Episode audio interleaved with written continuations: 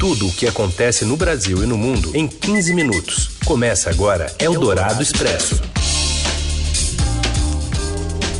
Oi, oi! Seja bem-vindo, bem-vinda! Tá começando mais uma edição do Eldorado Expresso, no momento em que a gente reúne as notícias mais quentes, fresquinhas, bem na hora do seu almoço. Mais ou menos em 15 minutos você nos acompanha aqui, primeiro pela Rádio Eldorado FM 107,3 e já já nessa parceria Eldorado Estadão vira podcast. É isso aí, também tem versão em vídeo lá na TV Estadão, no canal no YouTube, para você ficar bem informado ainda mais cedo. Eu sou Raíssa Abac, aqui ao meu lado a Carolina Ercolim. A gente vai para os destaques desta quinta, 24 de outubro. Eldorado Expresso. O Supremo Tribunal Federal entra no terceiro dia do julgamento sobre a prisão após condenação em segunda instância, com muita expectativa para o voto da ministra Rosa Weber.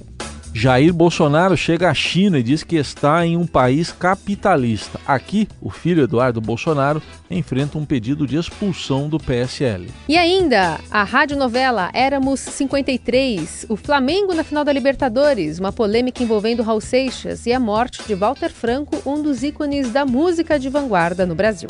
Eldorado Expresso. Ícones da música de vanguarda no Brasil. E a gente começa com o julgamento sobre a prisão após a segunda instância, que será retomado daqui a pouco no Supremo Tribunal Federal. A ministra Rosa Weber deve indicar o rumo das discussões. Detalhes com o repórter Rafael Moraes Moura, direto de Brasília. Olá, boa tarde, Heisen, boa tarde, Carol. O plenário do Supremo Tribunal Federal retoma nesta quinta-feira, a partir das 14 horas, o julgamento das ações que discutem a possibilidade de prisão após condenação em segunda instância. Lembrando que esse julgamento já se arrasta por algumas sessões e até agora já votaram quatro ministros três ministros foram a favor da manutenção da atual jurisprudência do Supremo, ou seja, eles votaram a favor da possibilidade de prisão após condenação em segunda instância. Essa medida é considerada um dos pilares da Operação Lava Jato no combate à impunidade. Por outro lado, o relator dessas ações, o ministro Marco Aurélio Melo, votou contra a prisão após segunda instância. Para o ministro Marco Aurélio, a prisão deve ser permitida depois do esgotamento de todos os recursos, o famoso trânsito em julgado em juridiquês. Então, o placar provisório é de três votos a favor da prisão após segunda instância e um voto contra. O que vai ocorrer hoje à tarde no Supremo Tribunal Federal? Bom, não vai ter intervalo na sessão, a sessão vai começar às duas da tarde, vai seguir até por volta de 5h40 e faltam votar outros sete ministros. Então, se ontem, quando o Supremo se reuniu pela manhã e pela tarde, votaram um total de quatro ministros, a gente tem sete ministros para votar no intervalo de 3 horas e 40. Então, dentro do Supremo, a previsão é de que esse julgamento não termine hoje, ele só seja concluído mesmo na próxima sessão, que seria só em 6 de novembro, já que o tribunal não se reúne na próxima semana. A próxima ministra a votar nesse julgamento é a ministra Rosa Weber e o voto dela é cercado de muita expectativa, muita ansiedade, porque ela é uma ministra que já votou contra a execução antecipada de pena, mas tem ultimamente seguido a jurisprudência da corte. Então, a Rosa Weber, a ministra Rosa Weber, vai definir o rumo do julgamento. Se ela votar de acordo com a atual jurisprudência da corte, ou seja, se ela votar a favor da prisão após segunda instância, ela já vai ter uma maioria nesse sentido sendo desenhada para manter a prisão em segunda instância. Mas dentro do Supremo, ministros de diferentes alas, tanto os pró-Lava Jato quanto os mais críticos, apostam que a Rosa, dessa vez, não vai votar pela prisão em segunda instância. Ela vai votar, segundo eles, de acordo com a sua convicção, de acordo com a sua consciência, ou seja, pelo esgotamento de todos os recursos. Dessa forma, você teria um 3 a 2 e abrindo o caminho para uma virada na jurisprudência. Esse segundo cenário é considerado mais provável por integrantes da corte ouvidos pela gente ao longo dos últimos dias, de diferentes alas, tanto ministros considerados garantistas quanto os ministros considerados legalistas. Agora é aguardar para ver o que, que o Supremo Tribunal Federal vai nos preparar nos próximos dias. Eldorado Expresso. E o assunto agora é a briga dentro do partido do presidente Bolsonaro. Éramos 53 é o nome dessa novela, que aqui é radionovela. A Eldorado FM apresenta uma obra inspirada em fatos reais. No capítulo de hoje. É, em mais um capítulo da disputa pelo comando do PSL, o deputado Eduardo Bolsonaro segue na mira da bancada paulista. A chamada ala bivarista, que na Guerra Civil da Legenda está ligada ao comandante do partido, Luciano Bivar, oficializou um pedido de expulsão do filho 03 de Bolsonaro à executiva nacional da sigla. O documento é assinado pelo líder do PSL no Senado, Major Olímpio, e pelos deputados Abu Ani, Coronel Tadeu, Joyce Hasselman e Júnior Bozella. A repórter Camila Turtelli, aqui do Estadão, entrevistou o agora líder da legenda, Eduardo, que cobrou lealdade ao pai por parte dos parlamentares e voltou a atacar Joyce. Oi, pessoal da Rádio Dourado. Ontem eu conversei um pouco com o Eduardo Bolsonaro, o deputado Eduardo Bolsonaro, filho do presidente Jair Bolsonaro, já como líder do PSL. A gente teve uma, uma, conversa, inclusive, na liderança do PSL na Câmara. E ele demonstrou ali que essa guerra que vive o PSL está longe de acabar, na verdade. Durante a entrevista, ele chegou a chamar a deputada Joyce Hassman de treslocada. Se olhar o dicionário Aurélio, talvez treslocada fazendo isso tudo, que ela ainda está num fato muito recente, ela está muito triste por ter saído da liderança do governo, perdeu 30 cargos, perde notoriedade, e disse que os deputados deviam lealdade ao pai dele, ao presidente Jair Bolsonaro, e não a coisas como o fundo partidário, diretórios e outras coisas que o partido possa vir oferecer. Vamos escutar um trechinho aí da entrevista dessa conversa que a gente teve ontem. O presidente fez uma opção para me colocar na liderança. Quem não está votando em mim, está votando no delegado Valdir, indo contra o presidente, é que tem que explicar os seus motivos. E, ao que parece, não estão sendo satisfatórios.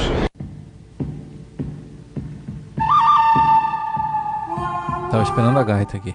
Já faz tempo que os bivaristas ameaçam tirar Eduardo Bolsonaro da presidência do partido em São Paulo. Sobre a possibilidade de destituição, o líder confirma que a novela está longe de terminar.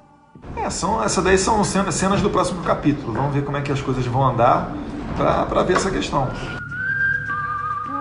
E o recado está claro na avaliação da jornalista aqui do Estadão, Vera Rosa.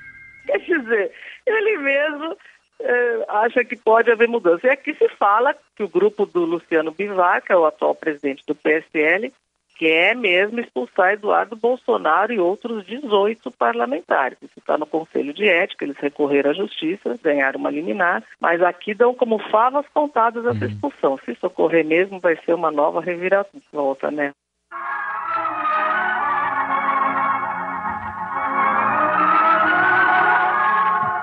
Mais uma vez, na política, em 10 minutos tudo pode mudar. É. Eldorado Expresso. Bom, a novela Éramos 53 volta na próxima edição do Eldorado Expresso ou quando tiver alguma atualização né, dos, dos próximos capítulos.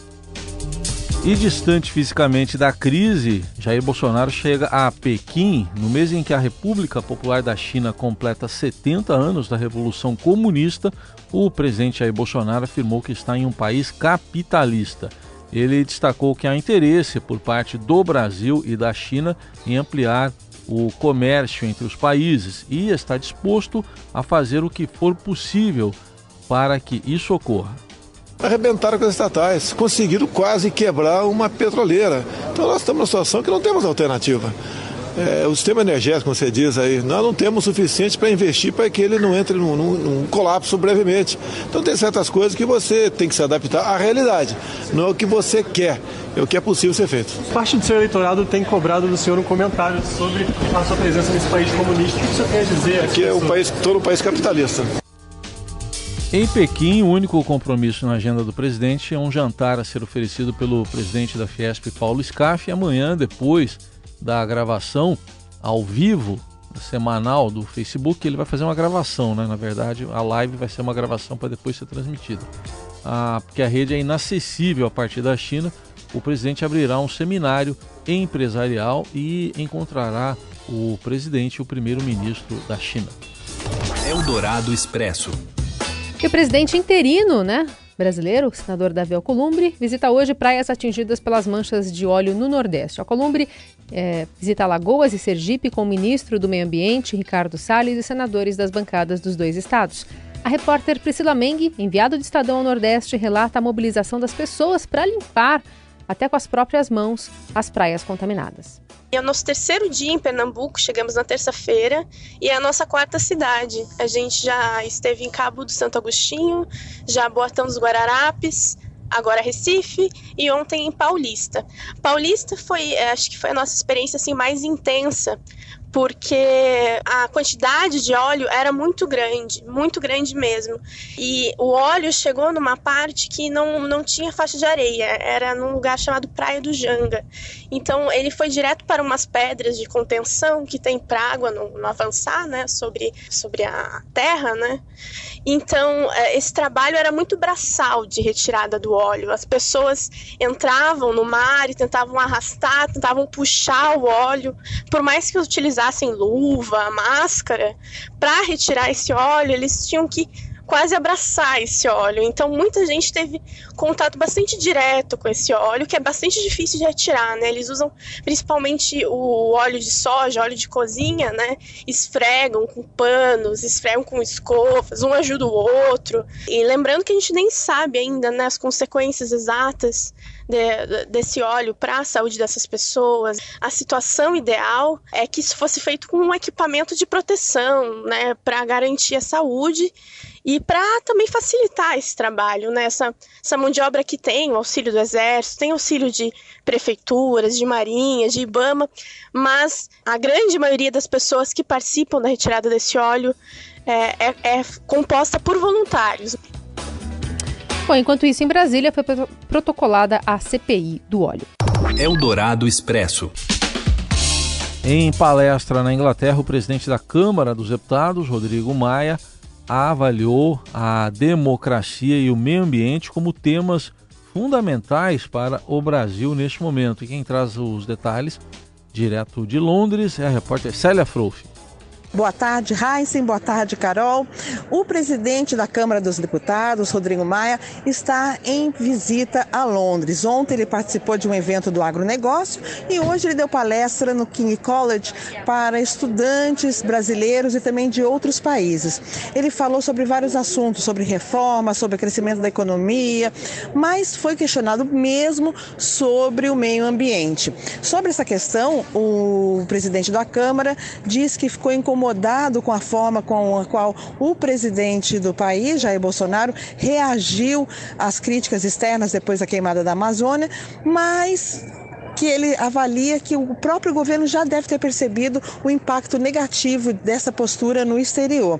Apesar de ter uma posição contrária do governo sobre essa, como se posicionar em relação a esse assunto, ele falou que vai trabalhar com o governo nessas questões e que até o momento o executivo não enviou ao Congresso nenhuma lei, nenhum projeto que diminua a proteção ao meio ambiente no país. Uh, sobre economia, Rodrigo Maia também disse que já há sinais de retomada da atividade, principalmente no setor da construção civil, que é bastante geradora de empregos, e do crédito.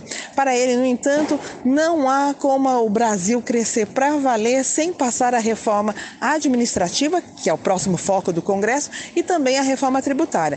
Ele comemorou a aprovação da Previdência ontem pelo Senado e disse que o Brasil precisa assegurar questões jurídicas para atrair investimento e fazer com que o país cresça. Além do meio ambiente, ele falou que outro ponto fundamental para o país é a questão democrática. Mas sobre esse assunto, ele não vê grandes problemas não. O que pode acontecer, segundo ele, é o governo entregar um pouco menos na área do meio ambiente do que se está esperando agora. É isso. Aqui é Célia Frouf, da Agência Estado Broadcast. Um abraço para vocês. Eldorado Expresso. Obrigada, Célia. Agora a gente vai falar sobre Flamengo. Aliás, cinco vezes, né, Flamengo? A ida do rubro-negro a uma final de Libertadores depois de 38 anos é assunto para o comentário dele, Robson Morelli.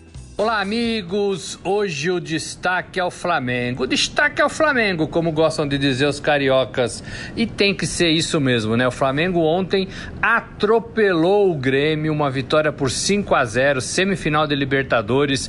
Talvez tenha sido aí o jogo mais fácil do Flamengo até chegar nessa final de campeonato e ninguém esperava isso. E o Flamengo, depois de 38 anos, mostrou um pouco aquele Flamengo que a gente gostava gostava de ver de Zico, Adílio, Andrade, enfim, um Flamengo que deixa muita saudade. E esse Flamengo joga desta forma, joga o que a gente está eh, chamando aqui no Estadão de futebol total, posse de bola, intensidade, gols, não desiste eh, de jogar para frente. E tudo isso tem a ver com seus jogadores, com a qualidade dos seus jogadores e também com o trabalho do Jorge Jesus. Flamengo na final da Libertadores 2019 enfrenta agora o River Plate em jogo único.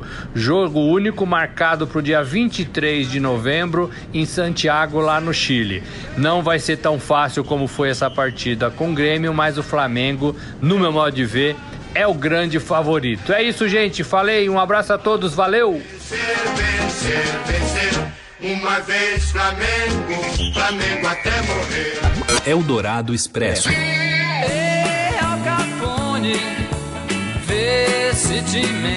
Paulo Coelho usou as redes sociais para se manifestar sobre uma nova polêmica envolvendo a relação dele com o Raul Seixas, que a gente está ouvindo aí de fundo. Uma biografia do cantor que está para ser lançada sugere que Raul entregou Paulo Coelho para os militares durante a ditadura. O Paulo Coelho foi preso e torturado durante duas semanas em 1974.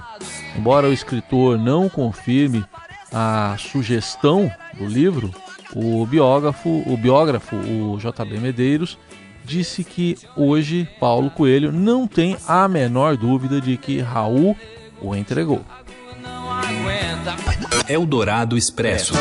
Tudo é uma questão de manter a mente quieta, a espinha o coração tranquilo. Cantor e compositor Walter Franco morreu na madrugada desta quinta-feira, aos 74 anos, em São Paulo. Informação que foi divulgada, inclusive, na página do artista, nas redes sociais, e pelo filho Diogo. Walter Franco havia sofrido um acidente vascular cerebral na semana passada. O velório vai até às 7 da noite, na rua na, na Funeral Home, que fica ali na Bela Vista, aqui em São Paulo. Em seguida, o corpo segue para o crematório da Vila Alpina.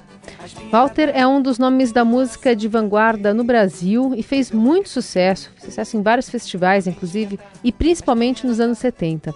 Nessa mesma época, a gente resgata aqui um trecho de uma entrevista exclusiva aqui à Rádio Dourado, no qual ele fala da paixão pela música desde a infância.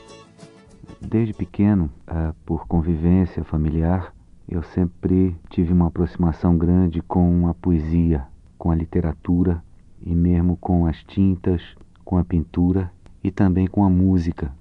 Minha casa eh, sempre estavam presentes músicos da época, pelo fato de meu pai pertencer também ao, ao rádio e se interessar muito pelas artes em geral e até mesmo o teatro. Então a minha formação seria a soma dessas várias manifestações. Lá vai uma vela aberta. E entre as principais obras de Walter Franco estão músicas como Cabeça, Me Deixe Mudo, essa aí o Chico Buarque até regravou, Coração Tranquilo, que a gente ouviu aí na abertura da notícia, Canalha, Respire Fundo e Vela Aberta, que a gente está ouvindo agora, né? Então o, o cantor Walter, uh, Walter Franco já foi regravado por artistas como Chico Buarque, Titãs, Leila Pinheiro, Ira e Camisa de Vênus. E assim a gente encerra o Eldorado Expresso de hoje. Amanhã tem mais. Tchau, boa quinta.